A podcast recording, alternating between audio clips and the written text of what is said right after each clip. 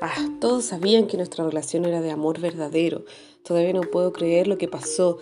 Es que el solcito, como así le decía, era lo más importante para mí y no es que a mí me gusten los lujos, yo lo quería de verdad.